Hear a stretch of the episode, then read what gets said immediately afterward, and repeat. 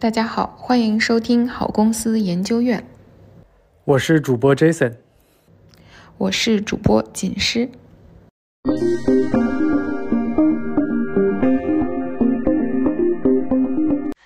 在上一期的时候，我们讨论了竞争优势是什么，呃，如何判断行业中的一家企业是不是有竞争优势。对于不具备竞争优势的企业来说呢，它唯一要做的就是高效运营。如果一家企业在局部市场上是有竞争优势的，他们就需要在战略上进行考量，怎么样维持和扩大自己的竞争优势。那在实际的商业世界中呢，还有一种更复杂的情况，就是几家企业在市场中都是有竞争优势的。具体来说呢，行业中新的企业很难进去，但是已经在这个行业中的企业，大家是。都在互相竞争的状态下的，那在这在这种情况下，在为企业在制定战略的时候，他就需要考虑对方可能的反应啊，对对方做战略的时候呢，也会考虑自己的反应，然后这样整个的分析判断的过程就会非常的复杂。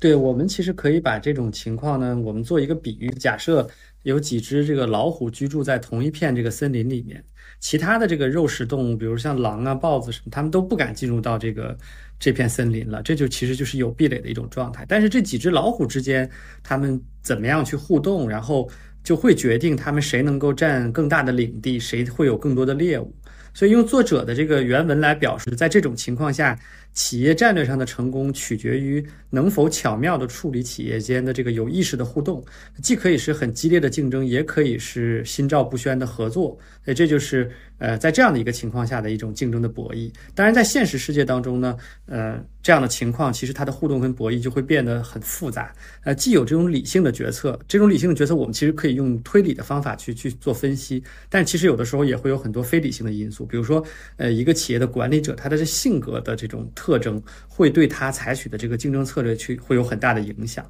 啊。但是好在呢，就是就像我们的这个作者所说，他说企业之间的所有的这个竞争，呃，它其实有两个因。素是处在基础性的、处在核心位置的，也就是一个呢是价格，另外一个就是量，也就是叫做我们也可以把它叫做产能嘛。所以作者其实在书中呢，他是以这个价格和量作为焦点，然后他设置了一些假设，然后很大程度上啊简化了它的这个整个的这样的一个分析逻辑，并且形成了一个呃比较有效的这样的一个呃分析的框架。嗯，刚才提到了，就是作者用价和量作为焦点，然后在呃作者第一部分的时候呢，就是。在用价格进行分析的时候，就引用了囚徒困境这种模式。囚徒困境这个词儿，大家应该也都有听过。然后这种模式假设的竞争情况是：假设只有两家企业竞争，并且这两家企业的产品基本是一样的，市场空间也比较稳定，也就是没有考虑这个商品有其他的一些替代的商品。那这时候呢，对于这两家企业来说，他们最重要的竞争手段就是价格。如果说这两家企业大家商量好了，我们都定高价，那么他们就能都能够获得比较高的利润。如果他们都定低价的时候呢，相应的两两家的利润都会减少。呃，这时候呢，如果一家定了高价，另一家定低价，那定低价的企业就可以有更大的市场份额。就这个模型呢，其实是一个非常经典的囚徒困境的局面。尽管合作的方式，就双方都定高价，可以使双方能够获得更高的利润，但是在其中一家企业定高价的时候，另一家企业就会有非常强烈的动机，想用更低的价格来抢竞争竞争对手的生意，从而无法达成有效的合作。那么，无论是囚徒困境里面的囚徒，还是竞争的企业，呃，他们最终大概率会达成一种非合作的均衡，最后大家都是低价，没有办法获得比较好的收益。这也是我们在现实生活中可以观察到的，是非常同质化的商品，商家之间在卷价格，那么最终商家都只能获得非常薄的利润空间，企业之间选择了一个双输的局面。当然，作为我们作为消费者来说，会觉得这种局面是比较好的。嗯，是的，就是囚徒困境这种分析方式，或者说它这个模型吧，向我们展示的呢是企业之间互动的这样一个动态的过程。这个动态的过程最终产生的结果是，两个企业都选择了对双方而言最差的这样的一个结果。但是这种结果呢，会在一个短时间内形成一段时间的均衡。那其实作者呃在第九章他举了可口可乐和百事可乐之间相互竞争的这种案例。啊，在百事可乐抢占可口可乐市场份额的这个初期，可口可乐。呃，基本上对百事可乐是视而不见这样的一个状况，但是这种情况呢，导致百事可乐呢进攻反而变得更加的肆意妄为。后来可口可乐开始反击，反击的措施包括，比如可口可乐进行了降价，中间换口味，当然最后又换了回来，在大幅度加大品牌宣传。可口可乐的反击又导致百事可乐去跟进，所以双方的竞争就变得。呃，更加的激烈。那这种情况下，我们可以说，他们其实就陷入了一种囚徒困境的状态，就对双方来说啊，都是最差的这样的一个结果。这个过程之后呢，作者的这个案例去叙述拉长周期，他们中间有一段时间，两家的战局就缓和了好一段时间，一定程度上，这两家达成了某种默契啊。这种情况下，双方的经营业绩都出现了好转。再过了这一段时间之后呢，因为可口可乐跟百事可乐，他们都先后更换了 CEO，双方又开始进入到了一个新的这样的一个呃激烈的竞争的过程当中，又进入了一个新的囚徒困境的循环。这是呃作者举的这个可口可乐和百事可乐之间的这样的一个互动的案例。在这儿呢，我个人有一个感想啊，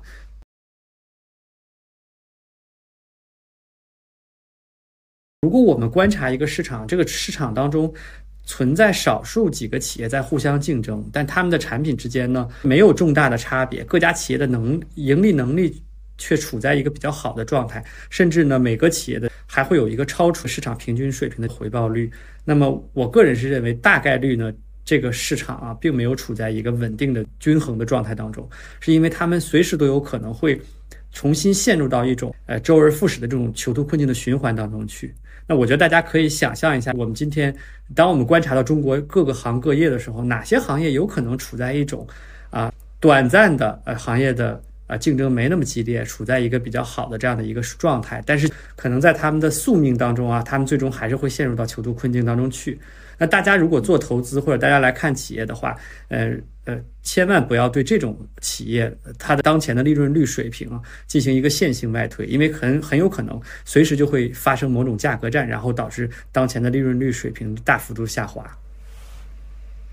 我们观察现在的奶茶市场，就有点类似于，呃，师兄刚才提到的这个情况。头部的几家奶茶企业都是有上万家门店了，而且他们都还挺赚钱的，就每家企业可能都有个大大几个亿的利润了。那但是也可以观察到的一个现象呢，这些奶茶现在竞争越来越激烈了。呃，他们虽然产品是不一样，但是这个不一样呢。对于消费者来说，好像也没有特别明确的区别。就是如果说古茗和茶百道有什么特别不一样，好像也没有。水果茶的企业这种现象就更加的明显。然后我们也也可以看到，这个奶茶的单价从最开始这种水果茶、喜茶的三十多块钱一杯，然后到现在大家都已经卷到了十几块钱一杯啊。所以这块儿其实我我是觉得奶茶企业在过呃之后的几年时间里面，他们这种就头部企业都能。利润率这么高的情况是不太可以持续的，嗯，这个现象在制造业表现的是不是就会更加明显？对，其实，在制造业呢，嗯，这种情况可能就更常见一些。比如说，过去几年，其实我们看。呃，新能源，呃，包括新能源汽车的这种零部件，以及工业自动化一些领域当中的这个相关的细分行业，因为这个行业刚开始，它在这个发展的这个初期，那其实总体而言，这个行业内的这个竞争其实不算充分。那这个阶段呢，企业啊，很多企业，它只要生产这种产品，它就会有一个比较不错的一个毛利率和净利润率的这个水平。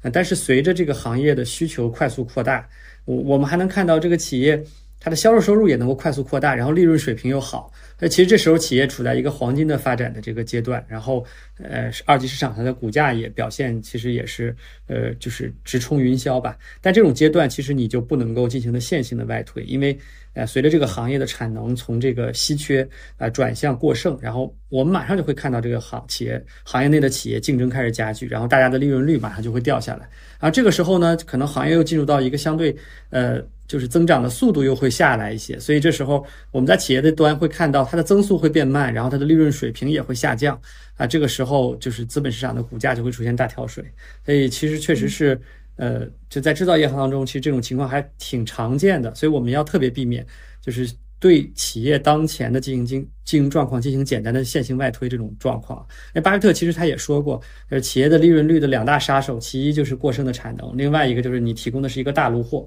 就是说白了就是你你没有办法有差异化的产品。那如果这个企业有这两个特征，而且他们又处在一个就是呃不没有办法互相区隔的这种自由市场的这个竞争当过程当中，那这个企业其实呃通常而言，这个企业的利润率和这利润水平就会都比较低一些。对，巴菲特关于这个现象，他还说过，就是在这类行业里面，最终决定长期盈利水平的是一个比例，这个比例就是供给不足的年份除以供给过剩的年份。就如果供给不足的年份比较多，这个值很大的时候，行业才能盈利。呃，但是事实上呢，在很多行业，这种尤其是在中国，这种供给不足的时间是非常短的。那巴菲特说他。他最开始买的这个纺织行业，呃，供给不足的时期只有几年前的一个上午，是非常非常短暂、稍纵即逝的。一旦供给过剩的下过剩的情况下，想要继续回到供给不足的这个状态，时间是非常漫长的，过程也非常痛苦，因为有很多非市场化的因素在里面起作用，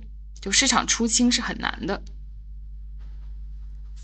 对，我觉得其实巴菲特的这个供给不足的年份除以供给过剩的年份是一个，就是非常。好的一种衡衡量方法，是因为我们前面讲到，就是我们会发现，就是就好像，呃，就是如果我们看囚徒困境的这样的一个模型的话，企业其实是周而复始的，就是呃陷入到囚徒困境的这样的一个过程当中，然后过了些年呢，大家觉得这个竞争太激烈了，然后竞争就会缓和，是吧？那这时候可能就是供供给又啊会有一点适当的不足，然后过几年之后又陷入到了重新的这个打价格战或者是呃就是囚徒困境当中去，所以就这样的呃周而复始的这个反复吧，看起来就是。打价格战好像是一种，就是像宿命一样。那有没有办法，就是去避免这种囚徒困境的情况？那 Bruce 教授其实在囚徒困境的这一部分的后呃后半部分，他其实给出了他的建议。他认为呢，呃，就是呃，其实企业可以采取这个结构性调整和战术性反应两种方式啊，去呃适当的去避免陷入到囚徒困境这样的一个过程当中。嗯，对，就是在书里面提到的这个结构性调整呢，就是假设每家的产品是一样的，这个结构性安排，它就是呃提出有一个神秘力量，它提前会给各个企业进行安排，然后这样呢，各家之间呢就不用。盲目的打仗了，然后这种安排的形式呢，就比如划分不同的市场，划分不同的客户，或者是限制产能和统一定价，也可以给大家举一些例子啊，比如说划分不同的市场，然后就是每一种企业。每每家企业在市场中分别占据它既不交叉也不同的细分市场。比如说啊，大家去购物中心看餐饮的门店，会发现，哎，有火锅，有川菜，有粤菜，有湘菜。那这个其实购物中心相当于就是这样一个结构性安排的力量，它让大家去占有一个相对细分的不同的市场。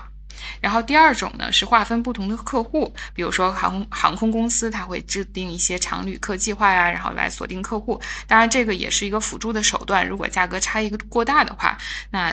消费者还是会转换的。呃，第三种限制产能和统一定价，这个大家都比较理解。当然，这个结构性安排其实具体来说实践起来难度是非常大的。比如说行业协会，它显然是起不到这样的作用。在中国。在中国的互联网发展的历史上呢，这种结构性安排其实很多时候导致的是合并，就它干脆是两家公司成为了一家公司，才能够完全避免这种价格战。比如说滴滴和快滴的合并，大家烧钱打了很长时间价格战之后，发现我们不能把对方烧死，那干脆就合并好了，不打。另外呢，这本书中提到的战术性反应，就是说啊，对于我。这样一个企业来说，然后对方采取了一些行动，我应该进行什么样的战术性反应？比如说，对方一旦开始降价，那这时候就要快速跟进。就这个事情呢，是要让对方看到决心，他降价了，我肯定会跟进的。所以，他不能够从降价中拿到市场份额提升的好处。另外一点呢，就是不要让他尝到降价的甜头，因为如果对方一旦尝到了降价的甜头，他就会继续想用这种方法，然后把双方拖入到一个非常混乱的战场中。对，就战术性反应这一块，其实作者特别强调了，就是一个成功的好的战术性反应应该包括两个部分，一个是就是呃，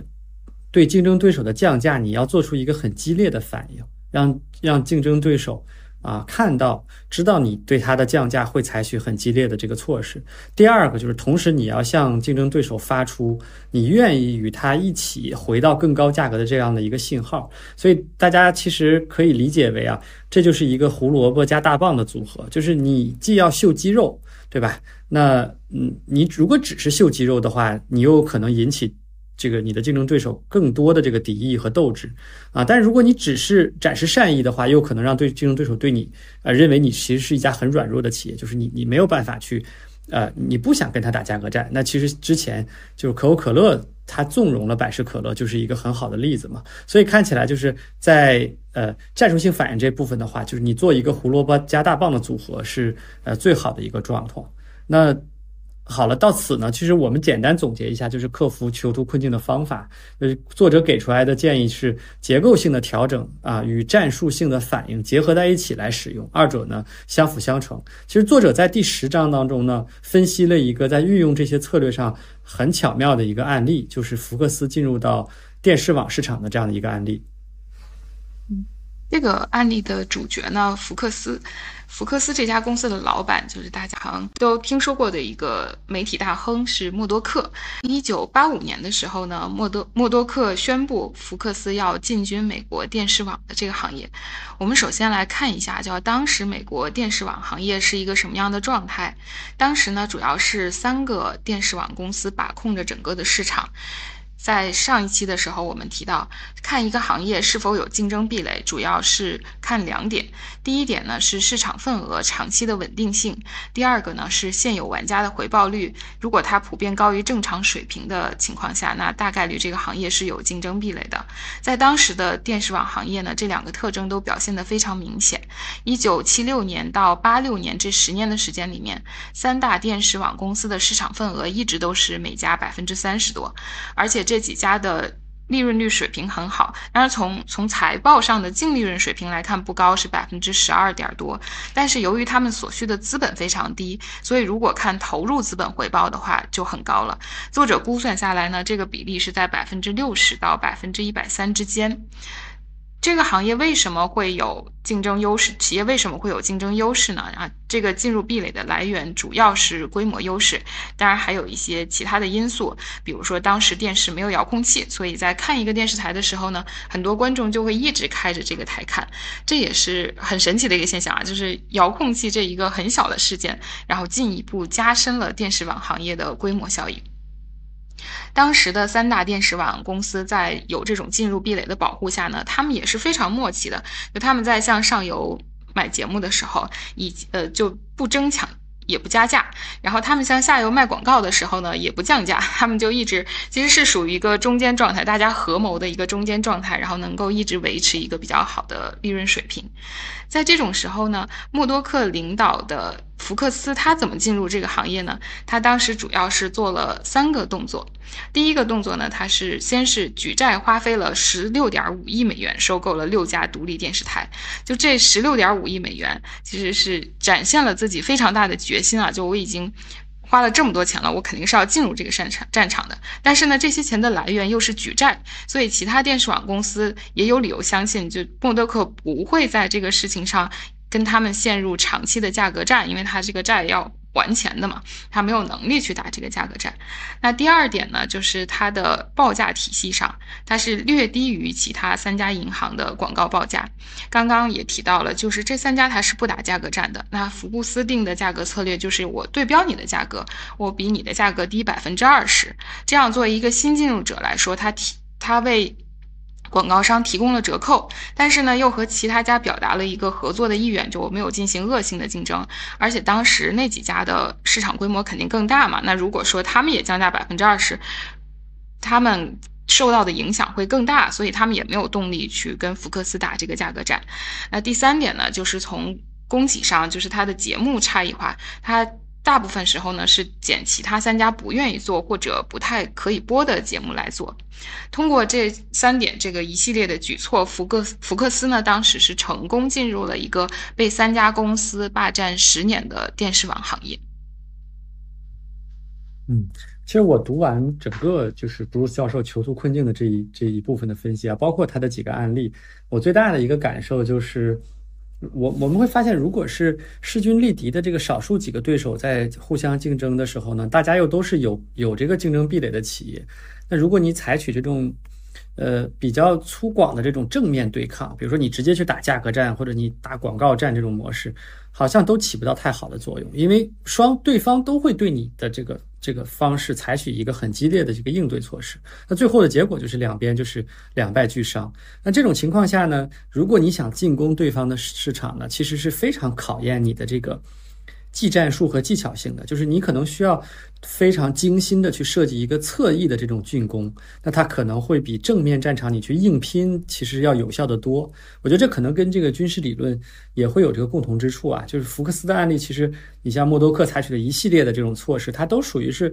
我在侧翼啊，在侧面的方向上，以很巧妙的、很巧呃呃精巧的一种方式去进入到一个市场，或者是做一些进攻。那其实啊，还是说明了这样的一个情况的。那另外，其实我也还有呃，就是呃另外一个就是感想，就是或者说另外一个思考吧，就是我们如果在一个有壁垒的这样的一个行业当中，那企业为了防止互相之间这个啊，就是呃。防范他人的进攻，那企业如果采取差异化的策略啊，彼此的去区分开来，这是否是一种有效的这种竞争策略？我其实自己的思考呢，就是感觉上可能还不是太好判断这件事情，是因为我们上一期其实其实也提过，就是在豪华汽车市场上面，呃，奔驰、宝马、奥迪这三个豪华品牌，在电动汽车就这几年电动汽车发展起来之前啊，其实很长时间他们的这个回报率是超过了。呃，行业的这样的一个平均的资本回报率的，呃，然后当然奔驰和宝马的这个情况可能会更好一点，所以我们会看到这三家品牌它通过这种差异化的定位，豪华品牌实现了一个更好的这个经营业绩。但是我们也另外一方，我们也会看到，呃，比如说很多二线的豪华品牌，其实他们的经营情况就没那么好，或者是他们的业绩波动其实就还挺大的。呃，所以我觉得这个市场就是，如果你在一个有壁垒的行业当中，你去采取差异化的策略，是否能够产生？呃，明显的区分，从而防范别人对你的进行进攻，实现一个更好的资本回报率。呃，看起来这个策略是否有效，可能还需要呃具体的去观察吧，可能没有一个呃特别固定的结论。那我觉得就是，如果大家呃就是我们的听众朋友们，大家感兴趣，其实也可以思考一下，然后我们也欢迎大家留言给我们，因为呃我们也会根据我们所有的播客的留言，然后我们会定期的把这些留言收集整理起来，然后我们会出一些呃。呃，出一些小的这样的一个呃专题，然后去回复大家的留言，这样可以使得我们这个播客不仅仅是我们单方面的在讨论，而且成为我们跟大家交流的这样的一个小的平台吧。所以这是一个题外话啊。当然，呃，到此为止吧。就第八章到十章啊，第八章到第十章，作者其实用囚徒困境这样一个框架，阐述了就是前面我们提到的，在有竞争壁垒的一个行业当中，少数几个企业之间进行价格竞争的这样的一个分析方法。那作者也说了。啊，他说呢，其实企业的价格竞争，你可以用囚徒困境这样的一个模型。那么除了价格之外，呃，新产品的研发、市场营销、品牌宣传，呃，包括渠道推广、售后服务等等这方面，他们的竞争的模式都比较类似于价格，都可以用这种囚徒困境的呃框架进行分析。所以这是呃囚徒困境的这样的一个框架的部分。我们前面呃也提到过，就是企业之间除了价格的竞争，其实还有另外一个方面的。竞争是非常重要的，就是量的竞争，也就是这个涉及到了这个供给侧，然后涉及到了产能方面的这个战略决策。在呃，我们《竞争优势》这本书的第十一章到第十三章，，Bruce 教授他主要就是讨论了呃这一部分，也就是量的这样的一个博弈。对量的竞争和价格竞争有两个比较重要的区别，一个呢是价格竞争可以快速反应，但是量的竞争呢，因为它涉及到供给或者产能的增加，这个是有一个实质的。呃，二第二点呢是涉及产能的决策，一旦确定并且付诸行动，那这个是很难退出的，所以这个决策的影响会比较远一些。所以在价格竞争的情况下呢，我们分析的是适合囚徒困境这种分析模式，因为它是一个一一个相对静态的博弈。那对于量的竞争呢，布鲁斯教授就引入了进入先占博弈的这样一个分析框架，也就是说，涉及的企业的行动它是有先后的，并且前一个企业的行为会影响后面的行为。那这这个具体分析的时候呢，我们可以用一些树状图的形式来表示。比如说，甲做了 A 行为、B 行为，然后 A 行为之后，呃，乙会有什么样的反应？然后 B 行为之后，乙会有什么样的反应？然后不同的反应呢，又会带来甲在这个这个事件中它的一些反应，是这样一个树状图的结构。依照这个步骤向下进行分析。对，Bruce 教授呢，他其实引入了呃进入先占博弈这样的一个框架去，呃分析这个企业之间在量在产能方面的这样的一个竞争的这样的一个决策过程，并且他用这个前面其实师妹讲的这个树状图的方法去模拟呃双方的决策过程。那通过这种模拟分析呢，Bruce 教授给出了他的很多的观点啊。那我我在这简单的把他的一些。啊，他的这些观点或者他的建议概括一下，就是他首先针对的是，呃，这个市场的这个新进入者，也就是说，呃，进攻的一方。他的建议最重要的就是两点，第一点是，你作为一个新进入者，你尽量不要与在位的企业啊，就是在这个市场上现在主导这个企业，你不要与它短兵相接，就是不要正面硬刚，你要找侧翼的这个切入点。这其实我们前面正好也也提到这件事情了。第二个就是新进入者，你要低调行事，不要激怒在位的企业，你。因为你激怒他，你会导致呃在位企业非常激烈的反击，所以这就是布鲁斯教授给新进入者的这样的两点的建议。那对于呃，如果你是一个原有的在位企业，你是一个防守方，那他建议呢，一是你需要提前的做一些预防工作，比如说。你事前你就要去威慑想要进入到你所在的领域的这个对手，对吧？或者你比如说你通过维持富余的产能，你让他人知道，任何时候你都是有额外的产能的。那么你们如果再有人进来的话，我就可以通过马上把我的产能啊释放出来，然后跟你打价格战，或者是压缩你的这个盈利空间。那这就是提前做威慑，这是第一个。第二呢，就是如果啊对方已经下定决心要进入到你的领域了，那么。布鲁斯教授他的建议反而是说，你这时候你就要理性审慎的去考虑应对方式，这时候你不要冲动。那么，呃，这因为主要是指产能的领域啊，那对方既然决定下决心进入到你的领域，那么其实已经有可能会导致你所在的这个行业出现产能过剩的情况了。如果你也以用增加产能的方法去回应，那么产生的结果只能是。就是双方行业上陷入长期的产能过剩，那对双方而言都是得不偿失的，啊，那这是呃，Bruce Bruce 教授他给出来的这个呃两两点建议吧。嗯，对，就是关于这个进入先占博弈，尤其是。呃，新进入者他的一些行为，那前面我们提到了这个福克斯的案例，啊，其实在中国的互联网发展的历史上也有很多类似的案例，比如说在共享单车这个领域，当时 ofo 和摩拜呢已经在一线城市集中度很高了，哈罗呢他是后进入者，当时他的选择呢就是通在三四线城市入手，用比较高的效率迅速的扩大了规模，然后也形成了自己的一定的规模优势。是，然后另外呢，还有一个案例，比如说像美团进入酒店这个行业的时候，当时携程也已经很大了，然后携程主要服务的对象呢是一二线城市的商旅人群和连锁酒店，然后美团在进入这个领域的时候，他发现除了这个商旅人群，还有很多酒旅市场线上的渗透率是不高的，比如像三四线城市的一些休闲旅游的人群啊，然后还有一些低低星级的住宿，这部分对于美团来说是更有机会的，而且这。类人群其实本来就是美团团购的用户，对于美团来说获客成本非常低，呃，所以说美团在进入酒店这个市场的时候就没有去跟携程去硬抢它那个商务人群的市场，而是开拓了携程原来不太在意的一个市场。然后这部分客户呢，跟携程的商旅客户相比，客单价比较低，单均收起的收取的钱是比较低的。那携程在这时候，他其实也很难说我我。还用原来的方式，然后我去切美团的这个客户，所以携程在这时候也没有给出来特别特别激烈的反应，然后最后呢是美团占据了它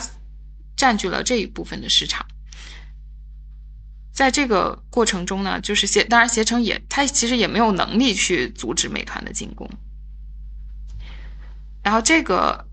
在这里面呢，其实我还有一个比较深的感触啊，就是在过去互联网历史上也发生过，然后包括在呃福克斯的案例中也发生过，就是当时默默多克用了这么多手段，成功的让福克斯成为了第四大的电视网公司，但是案例到最后的时候呢，因为一些市场的变化呀、技术的进步，有线电视开始起来了，以及新的娱乐形式也慢慢在兴起，甚至是提到了 遥控器的产生，那电视网这个行业本身都产生了比较大的影响，那大家都不好过了，最终其实还是没有逃过价格战的命运。就好的时候大家是可以一起赚钱的，但是市场整体的蛋糕变小了，大家就只好相互争抢。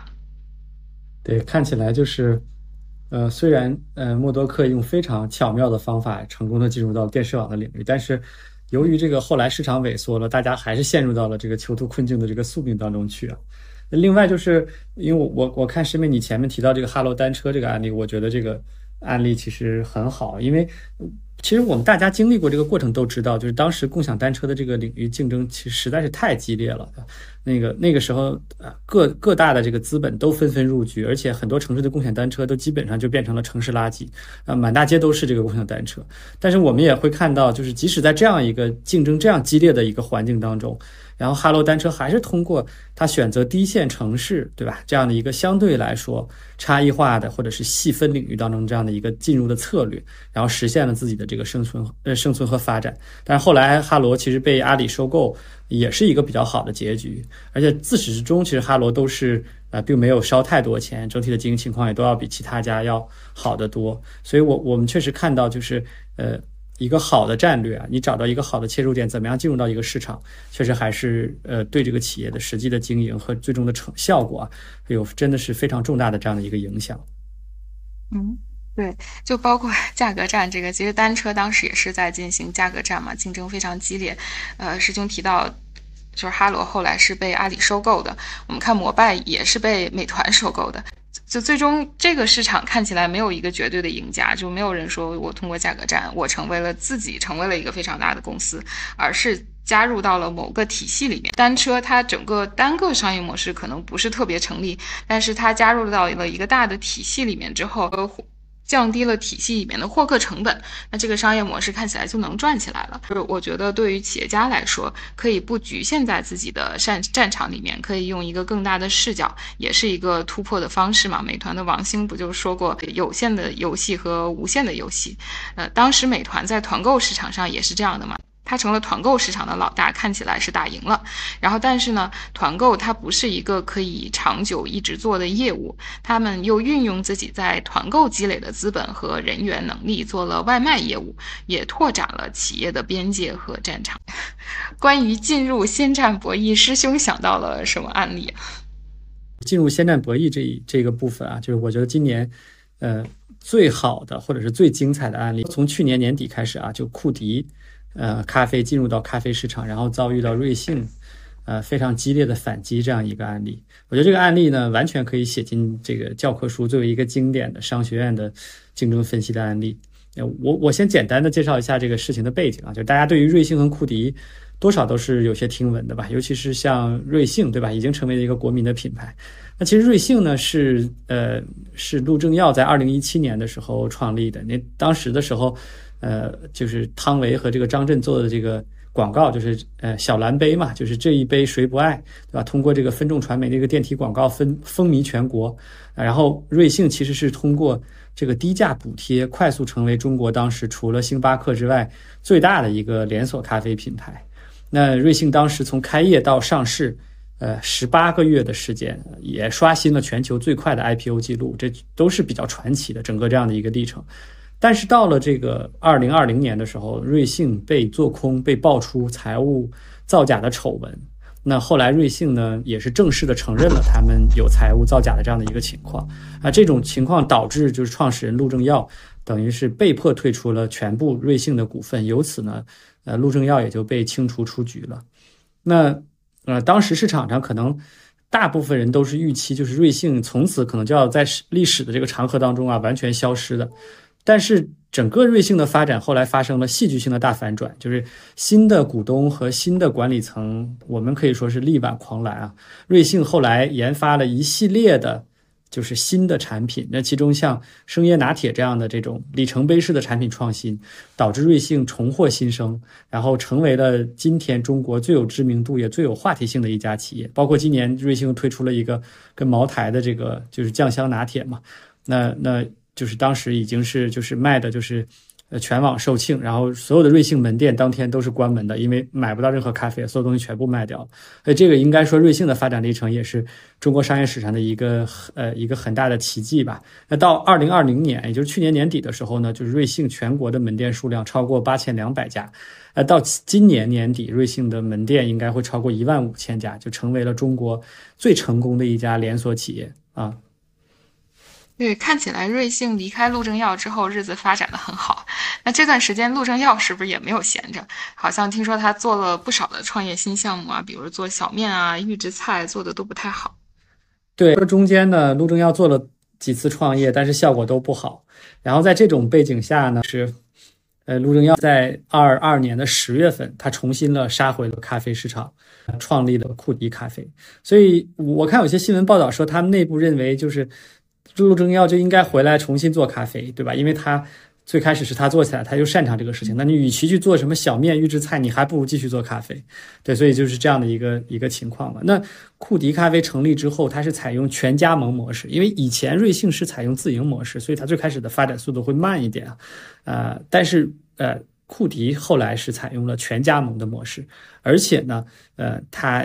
呃就是。你可以说他再次用这个九块九的这个价格战，或者是说他后，因为他后来又改成了八块八去占领市场，所以到二三年十月份，他从二二年十月份开始创立到二三年十月份一年的时间，库迪咖啡全国开店了六千家，那。瑞幸之前完成六千家开店，差不多用了四年三个月左右的时间，但是库迪只用了一年的时间，所以我们可以想象一下，它这个开店的速度是非常非常快的，也是很很让人震惊的啊。那其实故事呢，就不像大家想象的那么简单啊，因为呃，我们知道二二年十月份库迪进入这个市场，当他到二三年年初的时候，呃，库迪已经引起了瑞幸注意。那库迪当时呢，他通过低价抢占市场，他用九块九的这个低价。他去获客，其实，在盈利模型上来讲，肯定是没有办法盈利的。所以原来库迪的想法是，呃，他计划到今年的四月份、五月份的时候，他就开始陆续提价了，因为他九块九吸引到了客户，然后他再慢慢提价。那这样的话，他就可以逐步的实现他门店的盈利。但是，当他啊快要提价的时候呢，也就是到了二三年六月份，六月五号的时候，瑞幸宣布启动万店同庆活动。啊，因为当时瑞幸说，我我的门店正好满满一万家，那我做万店同庆，每一位消费者每周可以获得一张九块九的这个这个购买咖啡的这个优惠券。那其实实际上来讲，瑞幸是采取了差异化的策略。如果瑞幸的门店跟库迪的门店重合，消费者是可以得到每天都可以得到一杯九块九的优惠券。那如果是不重合，就是每周一一张九块九。啊，那其实相当于是瑞幸啊，其实就是对库迪进行了围剿。那这种情况下，库迪又不得不延长它的这个优惠活动，而且为了应对瑞幸的这个九块九，库迪进一步把价格压低到了八块八，啊，这是整体上来讲，就是，呃，他们双方进行价格战的这样的一个情况。但是当瑞幸开始进攻的时候，其实库迪对。瑞幸的这种应对啊，应该说是呃收效甚微。因为呃，第一，如果我们看单店的层面，我们都知道瑞幸这几年其实是连续推出了很多款爆品的，而库迪其实是一个新品牌，它在这个新的产品打磨上。其实还是存在一些不尽如人意的这样的一个地方，所以无论是我们是看咖啡具体这一个产品的这个层面，还是看整个的这个咖啡品牌的层面，瑞幸都是明显优于库迪的。那如果瑞幸跟库迪的门店重合，呃，瑞幸虽是九块九一杯，呃，库迪虽然是八块八便宜点，但是双方杯量上来讲有非常重大的差异。我我们去去去调研，我们会发现很多瑞幸的门店日均四百杯到六百杯，甚至上千杯的也很常见。今年夏天的时候啊，但是库迪可能就只有两百杯到三百杯，这就是，呃，这就是他们产品跟品牌层面上，消费者当看到两家啊价格都差不多的时候，那么大部分消费者都优先选择了这个瑞幸。那到今年，这这还是夏天的情况，到今年冬天的时候，呃，听说可能很多啊库迪的门店已经降到两百杯以下了。那这个时候，这个整个库迪的门店盈利性应该就是很差的，或者是基本上没有办法实现盈利。这是第一个层面，就是我们看，呃单店的这样的一个层面。第二个层面是，如果我们呃看整体这样的一个层面，就是我们知道，就是库迪其实现在。呃，它有六千四百家门店，那瑞幸呢，已经有一万五千家了，已经接近一万五千家门店了。如果你去看双方的重合度来讲的话，就是如果我们统按照一个五百米范围内的这个重合度的这个标准，呃，他们其实两家在最近的这样的一个情况，差不多有四千七百家门店是重合的。那如果你你去看库迪，对库迪来说，他们的重合度是百分之七十三，也就是说，库迪门店当中，它有百分之七十三的门店是是。跟瑞幸都重合的，但是如果你站在瑞幸的角度来看，它就因为瑞幸的门店数量有一万五千家，是库迪的两倍还多，所以瑞幸的重合比例就只有百分之三十一。那就是前面我提到的，就是瑞幸是只有在跟库迪重合的门店就会每天九块九，对吧？那么这时候我们可以理解，就是对于库迪来说，是全公司百分之七十三大部分门店都是遭殃的，都是。都是遭到了瑞幸的进攻，但是如果你站在呃瑞幸的角度来看，它只是一个局部的战争，因为相当于是瑞幸在用百分之三十多的门店在跟你去打，那么我对瑞幸来说，其实这个伤害的范围就是比较可控的，所以我们其实能够看到啊，就是到现在为止，因为整个库迪的这个体系，就是它的库迪的这个咖啡这家公司加上它的加盟商，它差不多运行了一年多下来。我们估计啊，就是最优的情况，他们可能也就是整个体系仅仅是实现了现金流的这样的一个基本的平衡。但是呢，他们之前花的所有的投资，用来建供应链、做建产品研发，包括加盟商开的所有的店铺，他们的设备投入、他们的装修投资，都是没有办法收回成本的。那么到现在是冬天了，就是淡季，嗯，库迪的单店杯量进一步在下降，在现金流层面，我们推测啊，就是。整个库迪公司和加盟商作为一个整体来看，他们的现金流应该是负的。也就是说，这个公司是除了历史上的所有投资无法收回，他们现在还在每天不断的在亏钱。当然，这个亏钱有可能是亏在库迪这个层面，也有可能亏在加盟商，那就是看他们之间怎么分配了啊。但是如果我们再反过来，你去看瑞幸，瑞幸它就是盈利的，而且它的现金流也是很好的。那如果明年瑞幸继续用这种方式去围剿库迪，那那我个人是认为，就是库迪的这个整个这个体系，呃，如果再经过明年这样一年，它存活下来的这个概率啊，就就比较小了。嗯。对，瑞幸和库迪的这个故事很精彩。那之后也许我们可以单独开一期，然后专门讲这个。那今天我们来还还想继续跟师兄探讨一下，就在这个里面，库迪他快速进入到这个市场的时候，估计当时也是没有想到瑞幸也会降到九块九，非常坚决的开始跟他打价格战。呃，师兄也提到，就是库迪有百分之七十三的门店和瑞幸是重合的，所以他开店的时候其实就是看瑞幸哪儿开的好，那我就在旁边开库迪。然后我用价格战的方式，然后想着去把它的杯量抢过来。所以，如果回溯到当初刚刚进入到这个市场的时候，库迪他当时做什么可以避免现在这种状况呢？对，我觉得你其实这是一个非常好的这样的一个问题啊，就是因为我们今天其实讨论了很多，包括前面提到囚徒困境也好，说到了很多次价格战。然后我们其实去观察中国的这个。商业历史、企业的发展史，我们也会看到很多次价格战。但是，呃，价格战或者是正面的这样的一个直接的进攻，是不是一个呃，就是很好的一个进攻方式或者是经营方式呢？我觉得这个其实是真的是一个存疑的这样的一个状态啊。但是反过来，如果我们假设瑞西库迪啊，就陆正耀再次创立库迪的时候，当当他进入到这个市场，如果他采取一种不那么刺激瑞幸的策略，对吧？因为我们知道，就是就是。呃，库迪是打出了这个条幅、横幅，说叫做“瑞幸创始人请你喝咖啡”这种东西，对吧？那那他去，我觉得这是一种对瑞幸来讲是一种很刺激的方式。那如果如果库迪是去到一些瑞幸当时没有开到的低线城市，对吧？那么你你不要跟瑞幸的门店去重合，你你可以去一些更下沉的市场，对吧？更更那什么城，更低线的一些城市，在在瑞幸的门店比较少见的这样的一个城市，然后你用。呃，瑞幸去验证过的一些产品，比如说像生椰拿铁这样的产品，对吧？你用现成的验证过的产品，然后你去低线城市，那么你用相对低的价格，你很有可能在打开了，你就打开了低线城市的市场，而且你就能够呃成长起来啊。二二年底的时候，瑞幸有八千多家门店，但是对于非常多的中国的相对低线一级一些的这种市场，三线、四线、五线城市的市场，其实瑞幸也没有很好的覆盖，而且瑞幸当时的价格是卖在了呃十十五到二十块钱这样的一个区间，所以瑞幸对于低线市场的咖啡需求到底有多大，他的心里也是没有底的，或者他也不知道这个市场的需求到底有多大。但是今年九块九之后。对吧？瑞幸在低线城市大量开店，然后瑞幸发现，原来我用九块九的价格，在低线城市这个市场的需求，是一下子被激发出来。也就是说，这个低线城市是有很大的这个这个需求的。所以今年瑞幸全部的门店的杯量，其实是平均而言可能上升了百分之二十都不止，而且也把低线城市的这个咖啡的这个市场，呃，完全打开了。所以我们回过来再说，其实去年。底的时候，瑞幸不知道这个情况的时候，如果当时库迪能够采取一种不引起瑞幸注意的这种方式啊，潜伏到这个低线市场去抢占比较好的这种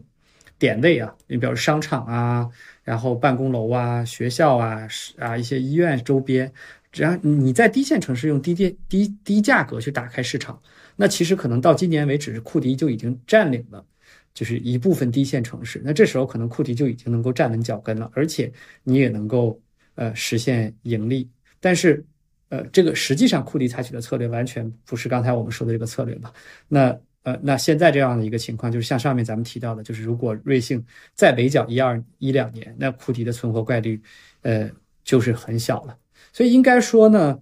呃，我个人认为啊，是库迪的这个。错误的这个战略刺激了瑞幸的这样的一个强烈的反击，那这种反击就体现在两个层面，一个层面就是价格战，咱们上面提到了，呃，第二个层面就是瑞幸今年的开店速度，因为啊，去年年底的时候，瑞幸的门店数量是八千两百多家，咱们前面提到，到今年年底它的开店，它的门店就会达到一万五千家，它全年新开了六千八百家。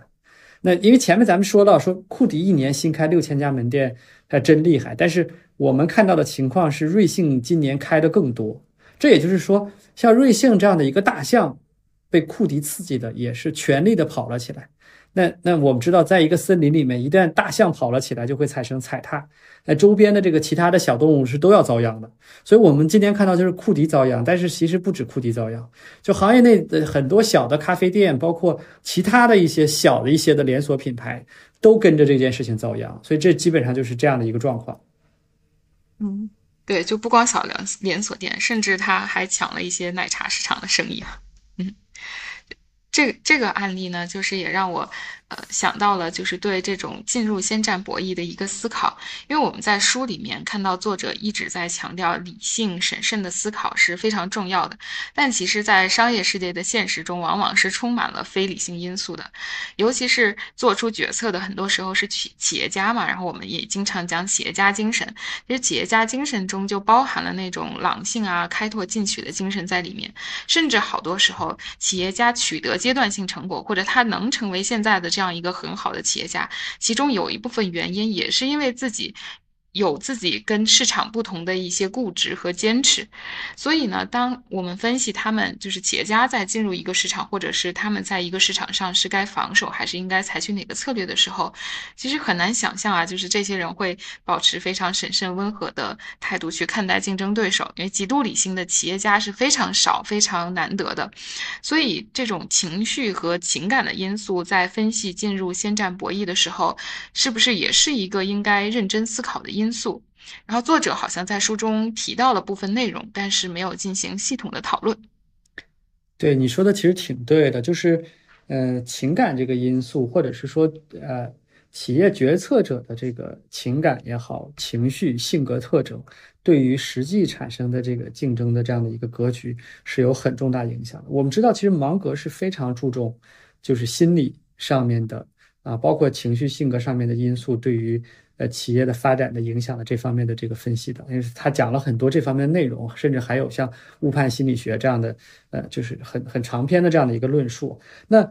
呃，回到情感这件事情上来讲，我我其实还特别想再把前面咱们提到的瑞幸跟库迪的这个，就是说这个进入先占博弈这样的一个案例，就是从情感的角度去去简单的再去呼应一下吧。其实我我我们先讲一个正面案例啊，就是。市场上是有很好的进入先占博弈的正面案例的，就是从情感的角度去看，就是当年牛根生呃离开这个伊利创办蒙牛的时候，因为他们呃都在就伊利蒙牛都在呼和浩特嘛，当时牛根生创办蒙牛之后打出来的口号就是叫做向伊利学习，所以我我。我觉得你可以理解，伊利当时是一家国企。那么，在伊利的视角上来看，说你看，你就是几个人出来创立了一家小企业，对吧？然后你还每天喊着要向我学习，我就知道你肯定是成不了大事儿的，对吧？所以，呃，应该说蒙牛就是采取了非常好的一个策略，就是它不是正面的去。去挑战，而是以侧翼的方法去，包括在情感上让对方放松警惕，对吧？那其实后来的故事我们也知道了，就是当伊利真正意识到蒙牛的这个野心的时候，就是蒙牛已经成长成为了一个巨头了。那这时候对伊利来讲，一一切为时已晚。所以中国的这个。这个奶乳制品行业的这个竞争格局，就是就是从伊利对吧？原来一家独大，就变成了伊利跟蒙牛。当然还有一些其他性的，比如说三元光明啊，这这样的一个企业。但是蒙牛能够成长起来，它是完全是从一个呃呃创业的这样的一个过程当中成长成为一个一家巨头的。所以这是一个正面案例。那你反过来，库迪跟瑞幸，这就是啊，我们会可以讲，至少从站在库迪的角度来讲，这这是一个反面案例，对吧？因为我们可以想象，就是库迪。库迪会打出来说我要向瑞幸学习的口号吗？从情感上来讲，这是绝对不可能发生的事情。为什么？是因为库迪的创始人陆正耀在内心是没有办法接受这样事情的，对吧？因为瑞幸是当年我创立的，那对吧？然后因为 因为造假的原因，我被赶出了这家企业。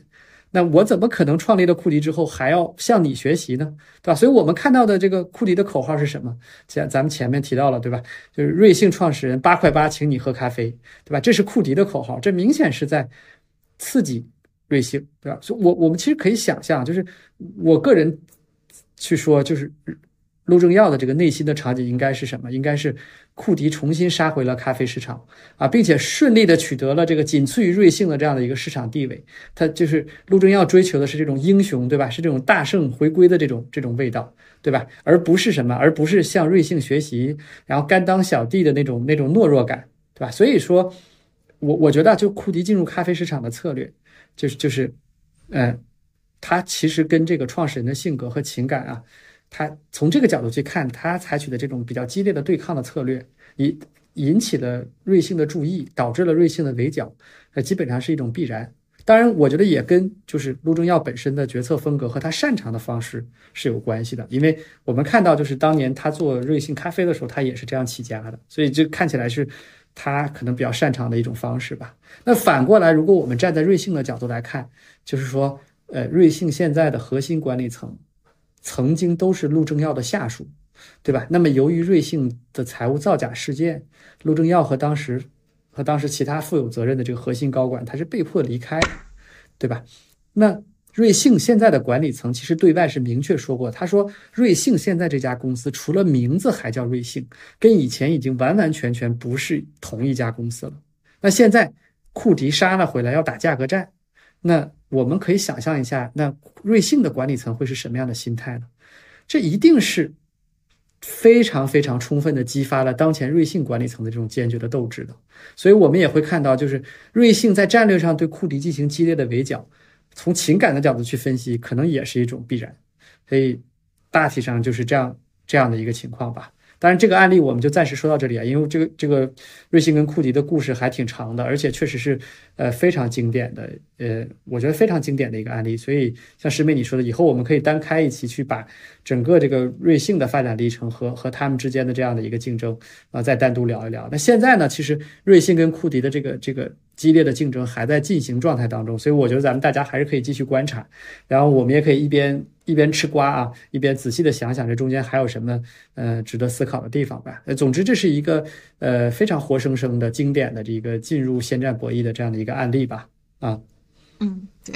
作为一个消费者，希望库迪能够熬过这个冬天，这样我们还能喝到九块九的咖啡。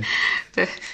啊，到到现在呢，就是我们把这部分的逻辑总结一下。就作者用价和量作为核心，具体呢是使用了囚徒困境这种博弈方式，以及进入先占博弈两个模型，分析了在具有竞争优势的少数几个企业之间的竞争方式。那囚徒困境呢，会更适合分析价格竞争的情况，当然也包括对于产品研发、市场营销、渠道推广等领域的分析。而进入先占博弈呢，就比较适合像产能啊，就是这些量方面的分析。对，那到这儿呢，其实我们就把这个少数几个企业在一个有壁垒的市场当中进行博弈的这个部分呢讨论完了。呃呃，在这部分之后啊，在书的这个第十四章和第十五章，呃，Bruce 教授他又简单的讨论了另外一种情况，就是这几家企业，如果大家不是激烈的竞争，而是互相合作的这样的一个情况，那这个部分呢，其实并不难想象啊，因为如果一个几家企业他们互相合作了，那他们可能就会就是说。他们可能会联合起来，或者是有某种默契去控制这个产品的定价，对吧？比如他们不打价格战了，然后开始提价，也有可能他们通过控制各自的产能，啊，通过呃限制产能来实现。啊，彼此之间的一个一个默契或者是一个共存，还有就是也有一些其他的情况，比如说他们在生产和研发上互相分工，然后共同进行一些采购什么的。所以从逻辑上来讲呢，呃，我们看到一个企业，呃，几家企业在一个市场当中，他们互相之间产生某种默契，相互合作。呃，这个在逻辑上来讲呢，就是呃，其实是呃不是特呃是比较容易理解的。所以大家其实可以简单的阅读一下关于合作的这样的一部呃这这个部分吧。对，就是阅读起来是比较简单的，但是在现实生活中，这种合作的场景就太不常见了。可能还是确实人性底层的一些因素吧，就很难说大家一起赚钱。最终还是有人会有很有冲动去打价格战。啊，作者也说了，就是在合作在企业中的竞争中呢。未必是常态，然后企业中要达成这个相互合作难度是非常大的，维持这个局面也不容易。我们这个合作的视角可能更多的是有利于更好的来审视行业的竞争态势，丰富一下我们的视角。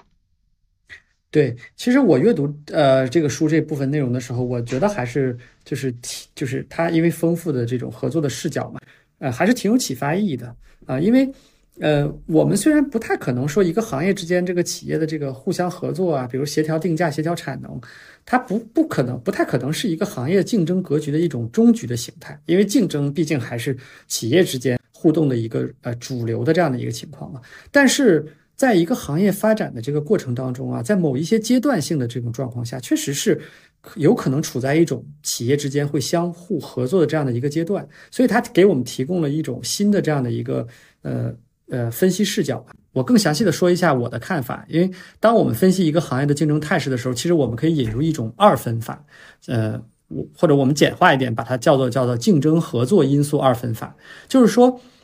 我们看行业当前的状态，到底是它的竞争因素更多一些，还是合作的因素更多一些？我们举个例子啊，比如说中国的这个智能手机的这个行业，在在 iPhone 发布了之后，其实是创立了智能手机这样的一个新的行业啊。那当时小米其实是通过性价比的方式进入到这个市场，它当时两千块钱顶配的这样的一个手机，对吧？马上引起的所有的这个消费者的这个重视。那那个时间段，我们能看到中国的这个手机厂商其实是进入了一种很高度的竞争的状态。小米，然后 OPPO、vivo，对吧？呃，华为，呃，包括华为的这个子品牌荣耀，那个时候这个行业竞争。是非常激烈的，然后各个手机厂商，嗯，大家都在拼配置。每一年发布新产品的时候，大家都会讲我们的这个产品的配置是行业最好的配置，是顶配，对吧？然后还会拼价格，然后呃拼设计、拼营销，对吧？所以那那个时候你也会看到这个行业当中的大佬们，大家其实经常吵架的，对吧？就是互相会说说你啊，说对方你们家的东西不好，或者是你们家东西哪里有问题，对吧？我们家的东西还更好，所以大佬们也经常吵架。那个时候我们就可以认为。呃，行业当中的这个竞争因素是占绝对主导地位的。但是如果你再看这几年，我觉得这个行业其实还是，呃，有一些啊比较大的一个变化。就首先，我们会看到大家其实不打价格战了，对吧？但是大家。啊，小米、OPPO、vivo 都推推出了就是高端的机型。大家现在讲的是什么？大家现在讲的故事叫做我们的品牌要上行，对吧？所以我们看到小米这个发布的这个产品的价格是一年比一年高，然后其他品牌也是这样，大家都发布了更多的价格更高的高端机型。然后我们现在也基本上很少看到这个行业内这些大佬们在互相吵架了。所以这个时候我们可以。呃，我们就可以初步做出一个判断，就是说这个行业虽然竞争可能还是主导，但是他们合作的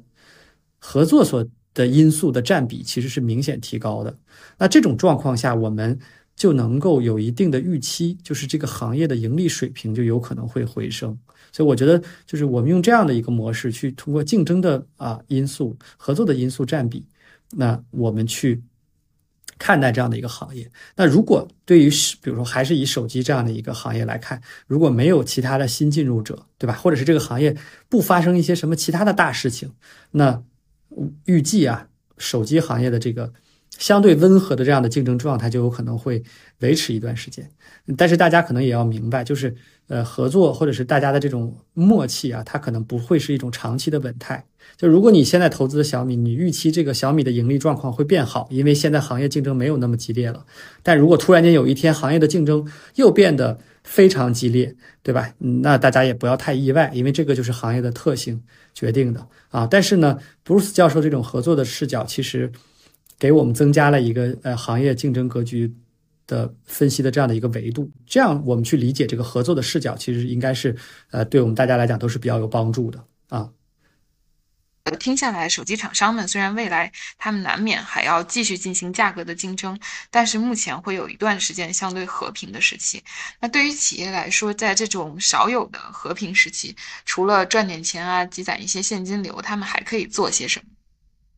对，其实这个事情也也是一个挺有意思的话题啊，就是，呃，因为我们知道，如果一个行业开始互相合作的时候呢，其实企业面临的外部压力或者是外部的竞争压力是会明显减少的。那这时候，我我是觉得，就是如果一个企业因此啊，就是它安于现状，那其实这就是一个明显错误的做法。就是你，你如果不修炼内功，然后你认为行业现在这种竞争不太激烈，大家会有适度的合作的这种状态会永远持续下去，那可能就是大错特错了啊！呃，因为，嗯，这种情况下，企业的能力啊，如果你不去练内功，你的能力其实是会不断弱化的。一旦这个行业的竞争态势突然间发生转变，企业就会变得非常被动。其实我们，呃，如果看个人计算机行业，其实。可以作为一个例子啊，大家都知道，就像笔记本电脑这种，这已经是一个处在一个衰退的行业当中了。大家能想到的名字，比如说，呃，联想啊、戴尔啊、惠普啊，他们的产品其实基本上是大同小异啊，外观上差不多，然后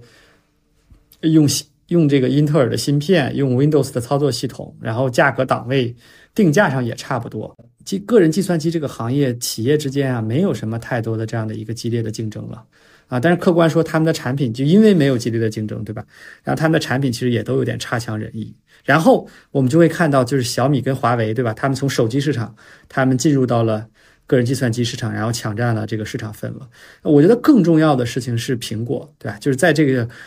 在这个笔记本电脑一潭死水的情况下，大家知道苹果发布了它的一个新的芯片啊，就是 M 系列的芯片，用在笔记本电脑上的芯片，啊。对于一个萎缩的市场啊，苹果投入了大量的研发，开发了一个全新的芯片，这是跟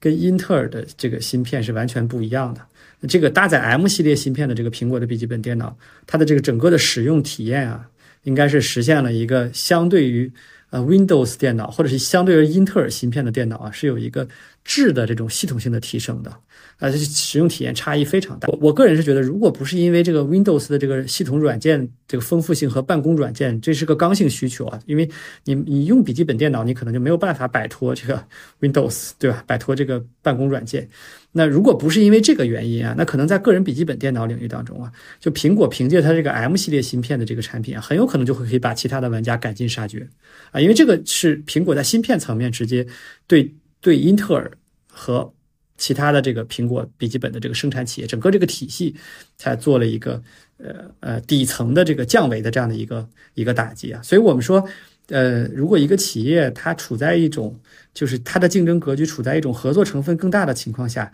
呃，居安思危是非常重要的。呃，对于有有进取心的企业而言，这其实就是在为下一场战争做准备的一个好时机。当然，我们也知道，就是客观说，这个嗯，世界上好的企业、优秀的企业、会居安思危的企业，可能呃本身就是比较少见的吧。这就是这样的一个行业的一个情况啊。那到目前为止呢，我们就把合作这一部分也讨论完了。其实前面我们一直都是在分析，在面对不同的市场情况的时候。竞争态势的时候，企业应该怎么做？那这本书呢，目前主要的群群体其实是投资人啊。那竞争优势这个分析方法怎么来指导投资决策呢？那布鲁斯教授有专门一章也在讲这个问题，就是分析企业竞争优势，不只可以帮助投资人来定性的分析企业，还有助于定量的分析企业，也就是给企业估值。对，其实说到这个估值吧，就是大家其实学过财务分析或者是做投资的朋友，其实都会，嗯，都知道一个方法嘛，就是所谓的这个 DCF，也就是是现金流折现法，对吧？它的一个基本的原理是，嗯，我们把一个项目或者一家企业未来的这个所有的现金流啊，每一个时点上的现金流，它用一个适当的折现率，对吧？大家有的时候把这个折现率称作资本成本，然后你把它所有的现金流贴现到当前，你得到了一个。现金流的这样的一个贴现值，那就是这个企业当前的价值啊。嗯，这是呃，在金融学、在财务分析的教科书上，大家都会提到一种方法。但是我不知道，就呃，师妹，你们平时因为你你在一级市场，你们是用什么估值方法？就是会会会很多的用到这个 DCF 吗？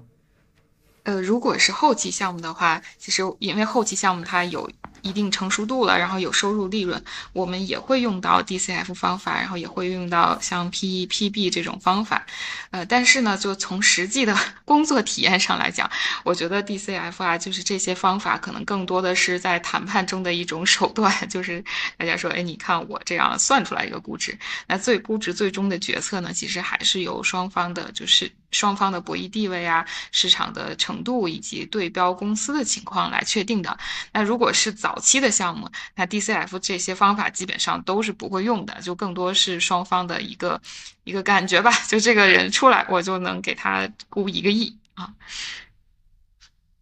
哎，师兄，你们你在二级市场的时候会用到哪些估值的方法？对，就是二级市场的话呢，就是大家首先肯定是。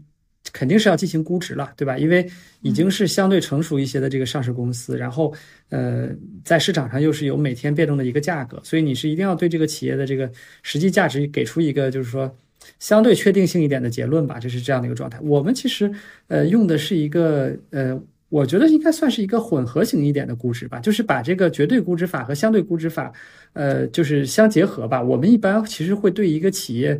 就是未来三到五年的这样的一个，就是比如说呃，叫做我们可以做净利润吧，或者是叫做这个呃经营性现金流做一个预呃预期，就未来三到五年。然后我们会在这个呃，比如说我们会在这个第五年的这个终点的时间点，我们可能会给给到这个企业的这个净利润啊，呃一个一个。呃，用相对估值的方法和给到一个这个乘数，然后呢，说相相当于我们是在预测这个企业啊，在三年或者五年之后，它是什么样的一个价格，对吧？那么，那么我们呃，如果从现在开始持有，那么三年到五年之后，如果我们实现了这样一个企业的价值，那我们中间的年复合回报率，对吧？我们就会计算出一个 IRR 来。那我们可能用这个呃，这个持股的这个周期的这个 IRR 再去。跟其他的一些企业的投资机会做比较，对吧？那这就是一个呃，就是巴菲特有的时候会提到，芒格也是，他们会用机会成本的方法嘛。就是你如果有五家企业，那么你可能会呃，你如果你只能投四家，对吧？那么你会去选择你觉得回报率最高的那四家，这就是我们是这样的一个估值方法吧。嗯嗯，就听下来，这个估值方法有一些跟 DCF 是有点像的，但也不完全是。对，就说到这个 DCF 呢，就是因为其实呃，Bruce 教授在书中他也提到了，就是这个方法在理论上、理论逻辑上其实是一个很严谨的方法，或者说理论逻辑上是绝对正确的。但是呢，客观说，我我我也很少在二级市场行业啊，很少看到使用这个方法，原因是这个，嗯。这个这个呃方法还是有些缺点，就是呃第一呢，就是像布鲁斯教授所说的，就是你你做一个现金流贴现的这个过程啊，就是你你是要对企业未来的这个经营情况，呃做出这个一系列的这个预测，然后你还要给这个你还要给未来一个永续的增长率啊，因为大家一般做 DCF 可能预测几年，然后最后最后那一年要给一个这个呃就是永续的这样的一个增长率啊，但是你做呃，相对近期的预测可能还可靠一点，未来两三年、三五年，那你其实有很多现成的这个这个信息的，你是比较可靠一点。但是你你你如果是十年、五、十年、二十年之后的事情，那这个这个假设就很不可靠了。所以它相当于是把一些可靠的信息和一些不可靠的信息混合在一起了嘛。所以，但是呢，你如果是可靠跟不可靠混合在一起的结果就还是不可靠，所以这就是这个方法的第一个缺点吧。第二个缺点是这个这个 DCF 的方法，它可能就没太考虑这个资产负债表的问题，因为它它完全是基于呃，你可以认为是呃就是呃利润表和现金流量表的一个混合的这样的一个一个状态嘛。那那资产负债表当中，就是对于一些就是哎。呃，价值特别低估的企业，那么你你如果不去考虑它的资产价值，那这可能也是一个很大的缺失。第三个就是我们会发现，就是你在计算的过程当中，这它这个现金流折现的这个限制，它对于这个参数非常敏感。比如说，你用百分之六的折现率，还是用百分之八的折现率，你折你你折现出来的数值啊，能差好几倍。那那我们知道就是。你去估计呃百分之六还是百分之八的资本成本，你现实当中你是没有办法说的那么准的。但是你用六或者用八，你得出的结果差好几倍，那这种情况下就是说啊，这个方法给你产生的这个价值啊，参考价值可能就会变得比较低。这是就是说呃 DCF 的一些问题吧。嗯，对，就是这些问题也是在我们实际工作中，就是我当然看每次看到那个 DCF 那个精确的表格的时候，就是还要很多的参数、各种假设，都会觉得有可能会成为一个精确所错误的模型。呃，然后关于估值方法呢，，Bruce 教授其实出过另外一本书，就在这里面用了一章的章节来讲，但是他还出过一本就。名字就叫价值投资的一本书，然后里面是非常详细的介绍了价值投资的估值方法。然后这本书呢，第二版的中文译本明年就要出版了，它的译者林安记和樊帅也是《竞争优势》这本书的译者。这种估值方法呢，是把企业的估值分为三个部分，呃，第一部分呢是。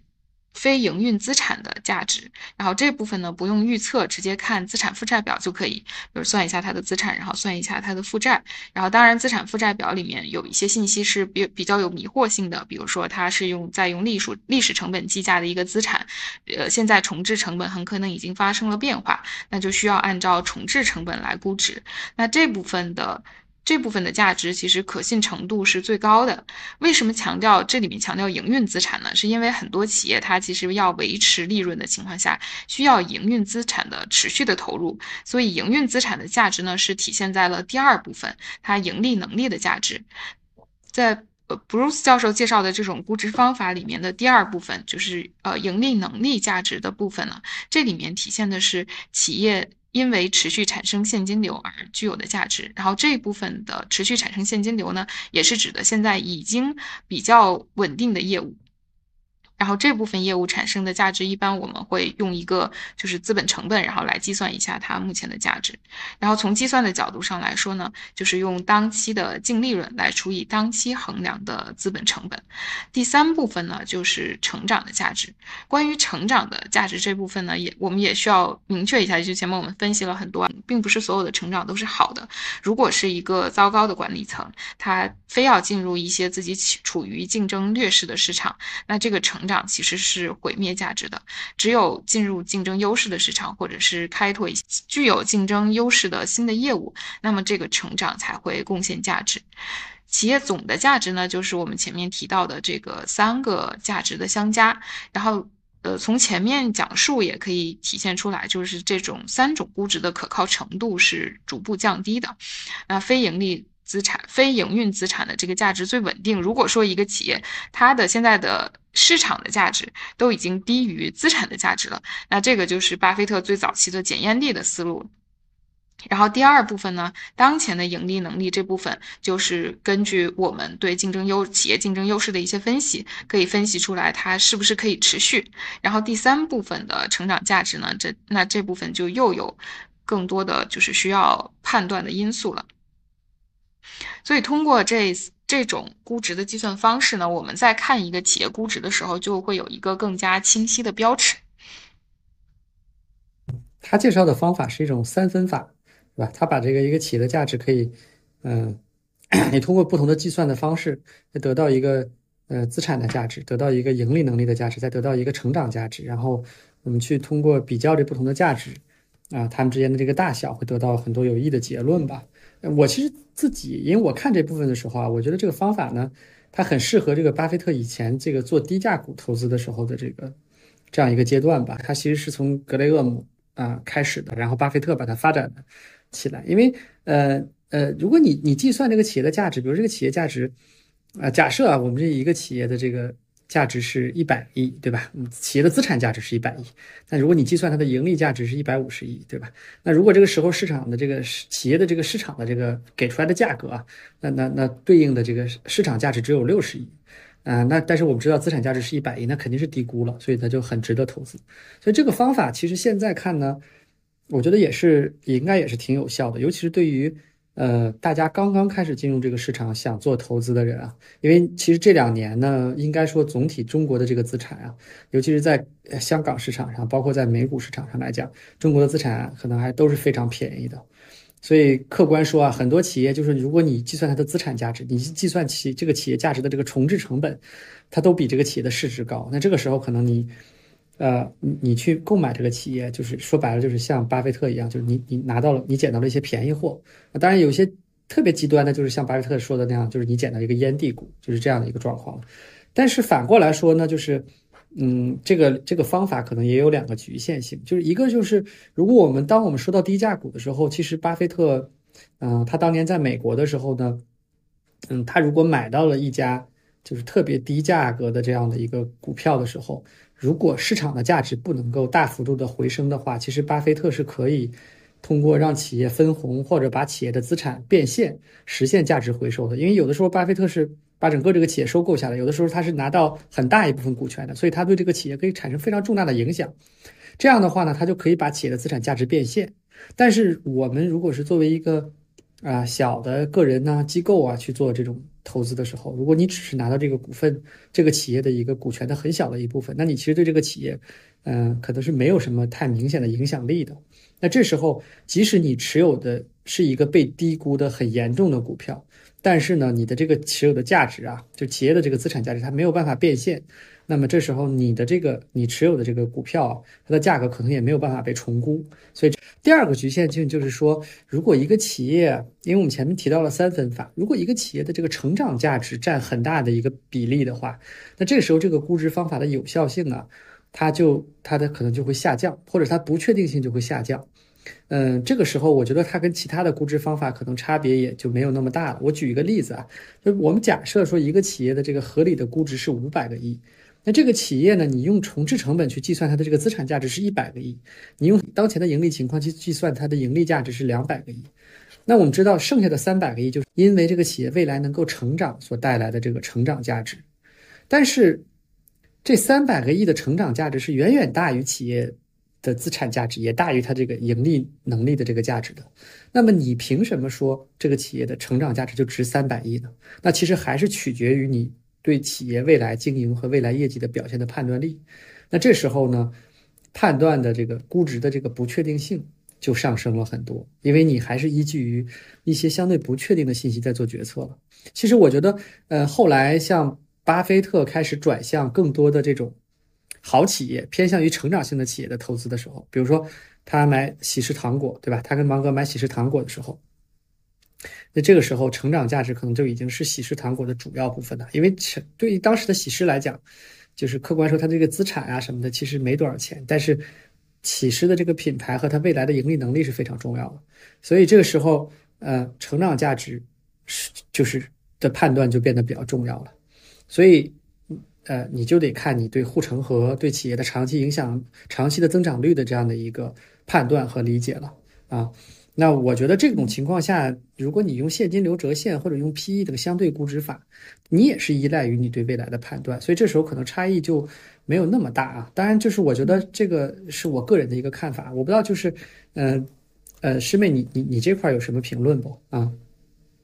对，就是关于提到企业估值的时候，其实对于我们每个人来说，企业的估值可以分为两个维度来看啊。一个是市场给出的它的估值，也就是比如我们用现在的股价乘以乘以它的股份数量呢，它这个市值，这是市场先生给到的。然后，呃，代表了在市场中大部分人就是对它价格的一个合合力嘛。然后对于自己来说呢，呃，在我们评估一个企业的时候，我会对它有一个估值。那我自己的估值呢，就是基于比如前面的这些分析带来的，它有资产，然后有比较稳定的资产，还有成长性的估值。那这里面呢，每一个人对企业的估值都会有。都会有比较大的差异。那可能巴菲特他更理解喜事糖果，他更明白这个成长价值，所以他能够给喜事糖果付出这个相对高一些的溢价，然后他能够买到这个资产。我觉得这个也是我们在投资的时候的一个感触，就是可能市场上大部分人都没有看到它这个成长价值。那如果呃，对于一个投资投资者来说，他有更好的。商业的判断，或者是说对这个公司更好的理解，他能够认可这个成长的价值。他认为企业应该估一千亿，那企业现在只有五百亿的估值，那这里面的五百亿就是它的安全边际。所以最终呢，我觉得这个估值还是考验的投资人对企业的理解。嗯，确实是。我觉得其实对估值的探讨呢，还是对，呃，因为其实。呃，我们做很多公司的分析研究啊，投资的研究，其实最终还是要落脚到估值这个点上，然后去看我们实际给出来的估值跟这个市场给出来的市场先生给出来的这个估值之间的差异啊。只有这个，只有我们给出来的估值大幅度低于这个市场先生给出来的这个啊，大幅度的这个高于市场先生给出来的价值，对吧？然后我们又很确定我们的这样的一个结论的时候，我们可能这才是一个比较好的投资机会。所以其实对估值的讨论呢，嗯，还是很有价值的。嗯，行啊，我们也也不容易啊。我感觉我们差不多两期节目花了呃，可能将近四个小时，可能才把这个 Bruce 教授的这本《竞争优势》相当于是完整的过了一遍吧。我在准备这本书的时候，相当于我个人又把这本书整重新这个复习了一遍，我感觉收获还是很多的。我不知道师妹你你你的感受怎么样啊？嗯，是的，尤其是在我们思考应该呃每个地方匹配什么样的案例，以及和其他的书怎么联系的这个过程中，是一个学以致用的过程，相当于把书读厚了。但是呢，我们整体讲完之后，讨论完之后呢，我觉得脉络更加清楚了，书好像又变薄了。对我也是这个，我觉得这个读厚读薄的过程啊，确实还是。就概括的也是挺准确的。那最后，我其实想，我们还是讨论一下这个书的局限性吧。因为其实，在读的过程当中，我们也能看到，就是作者在书中做了一些，呃，对企业的竞争格局的分析啊，对企业战略的一些分析。但是事后来看的话，其实这些分析也不是完全准确的。那我觉得我们讨论一下，因为每本书其实都是会有它的这个优点，也会有它的局限性。呃，我我先说一下我个人的看法，就是，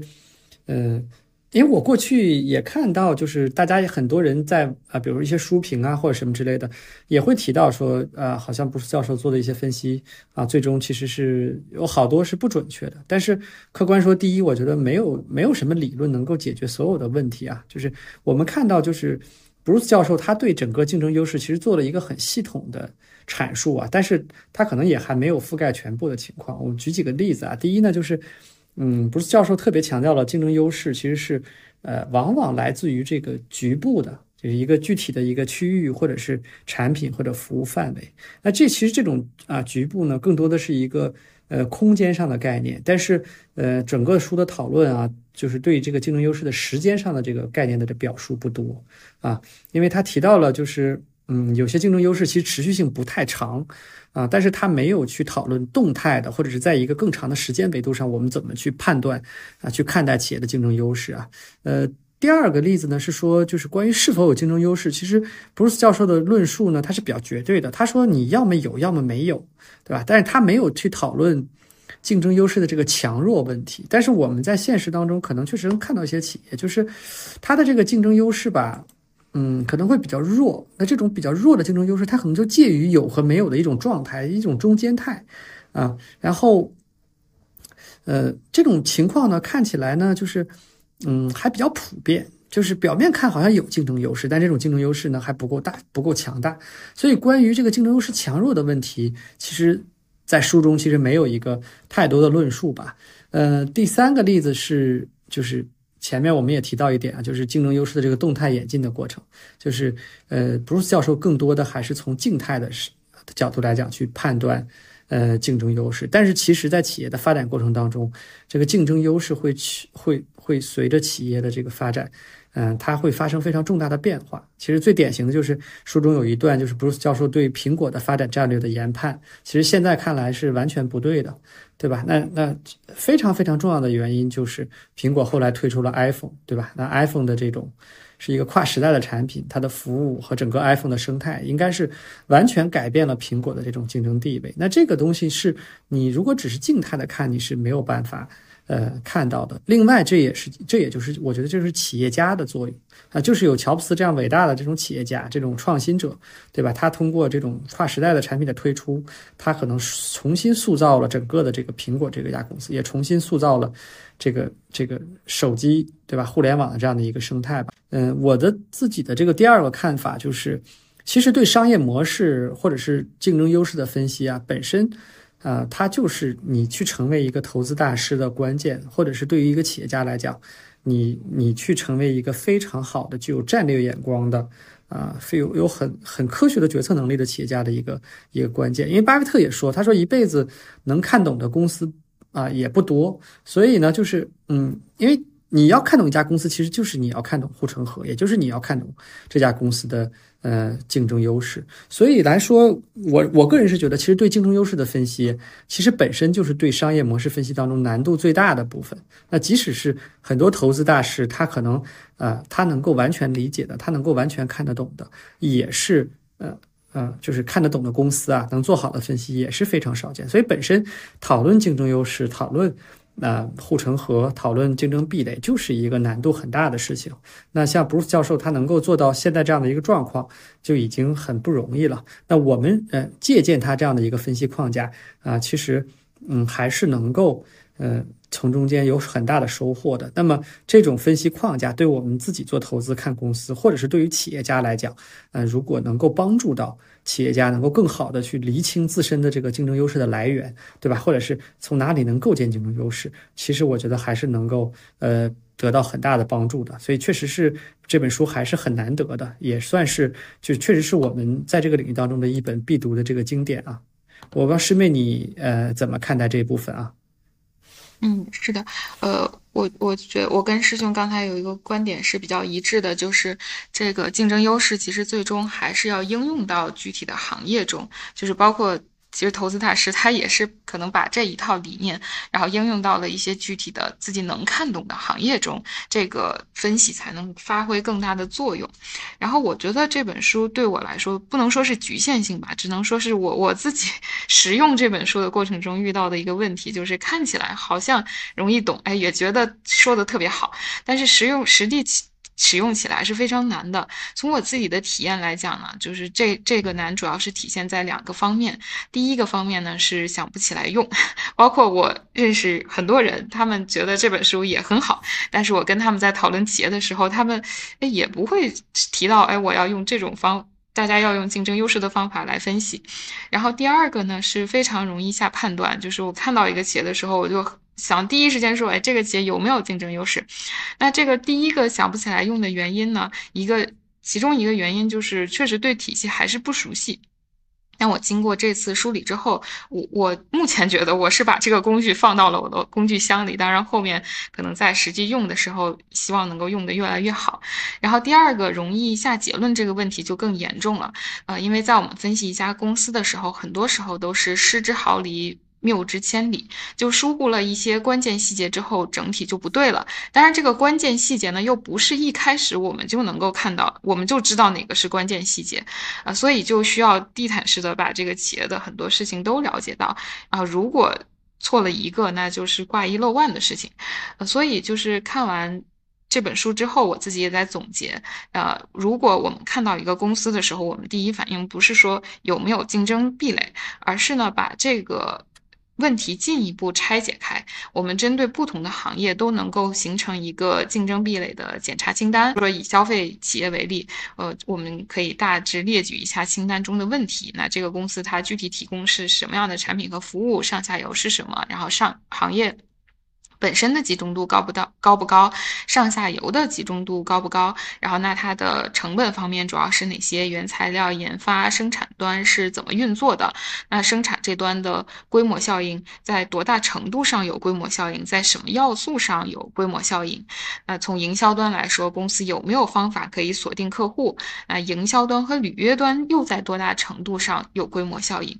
希望我们之后就每个行业都可以形成一个这样的清单，然后再具体看一家企业和它对应的行业的时候，才能更好的分析出来竞争优势。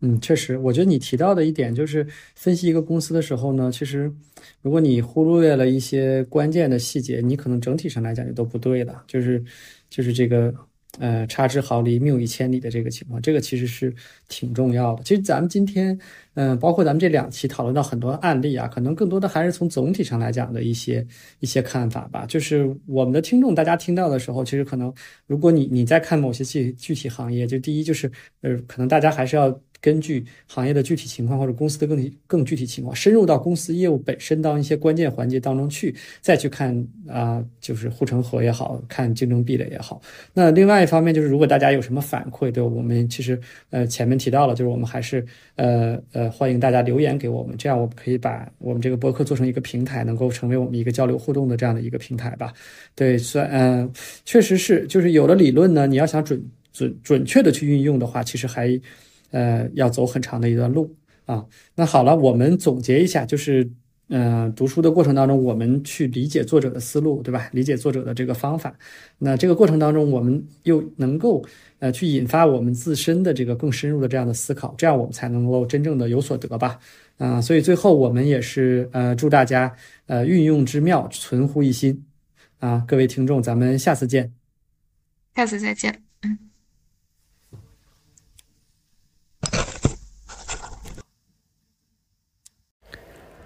我是主播 Jason。